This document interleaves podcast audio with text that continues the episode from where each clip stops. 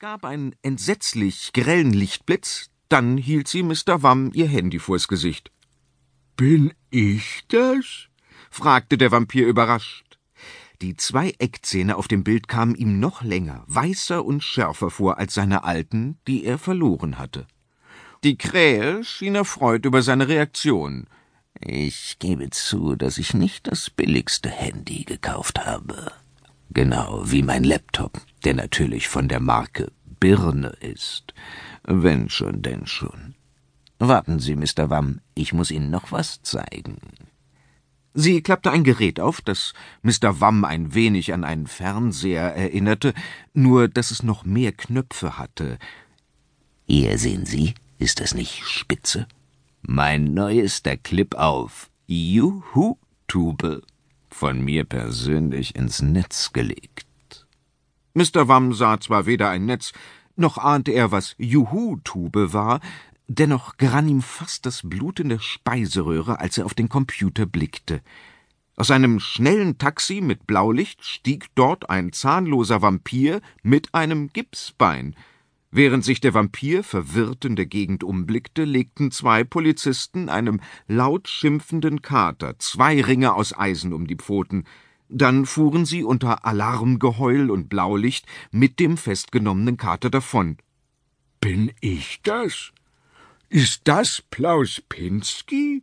Fragte Mr. Wamm ungläubig, während er zusah, wie der Vampir auf dem Computer seinen Umhang mit Blutkonserven vollpackte und anschließend durch die Nacht davonhumpelte.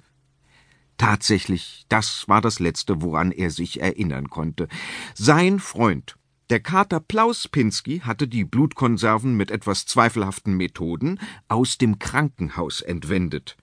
Er selbst war damit in seine Grabkammer zurückgekehrt, hatte sich satt getrunken und dann zur Ruhe gelegt. Die Krähe schlug zufrieden mit den Flügeln. Äh, alles live von mir gefilmt und der neueste Schrei auf YouTube. 123.118 Hits und täglich werden es mehr. Nur erzählen Sie das nicht diesem Angeber Pinsky, sonst bildet der sich noch was darauf ein. Mr. Wamm machte ein bedrücktes Gesicht. Der arme Monsieur Pinsky. Ich hoffe nicht, dass er jetzt meinetwegen in einem Kerkerloch sitzt. Der im Gefängnis? Dort ist er längst wieder raus. Auf großem Fuß lebt er wie ein Bankdirektor und schmeißt wie eh und je das Geld aus dem Fenster und will einen neuen, furchtbaren Film drehen. Wenn ich Ihnen einen Rat geben darf, halten Sie sich bloß von diesem Angeber fern. In diesem Augenblick wurde die Grabkammertür aufgerissen und Plaus Pinsky höchstpersönlich stürmte zur Tür herein, einen mit Wasser gefüllten Eimer im Schlepptau.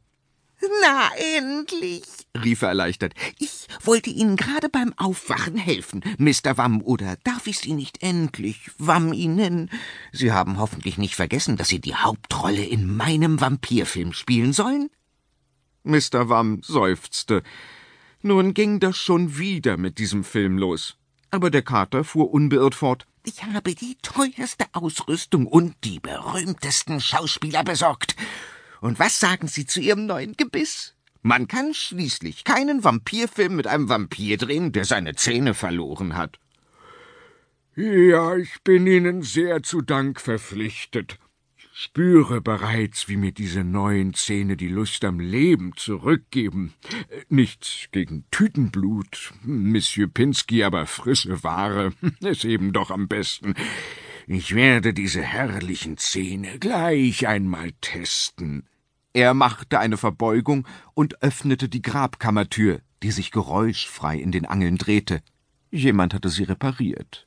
Der Kater blickte ihm entgeistert nach. Verstehen Sie nicht? Dieser Film wird ein Renner, der bringt uns nach Hollywood, rief er, aber der Vampir war bereits in die Nacht hinaus verschwunden.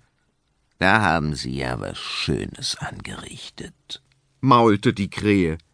Ich hoffe, dass sein neues Gebiss zum Rausnehmen ist.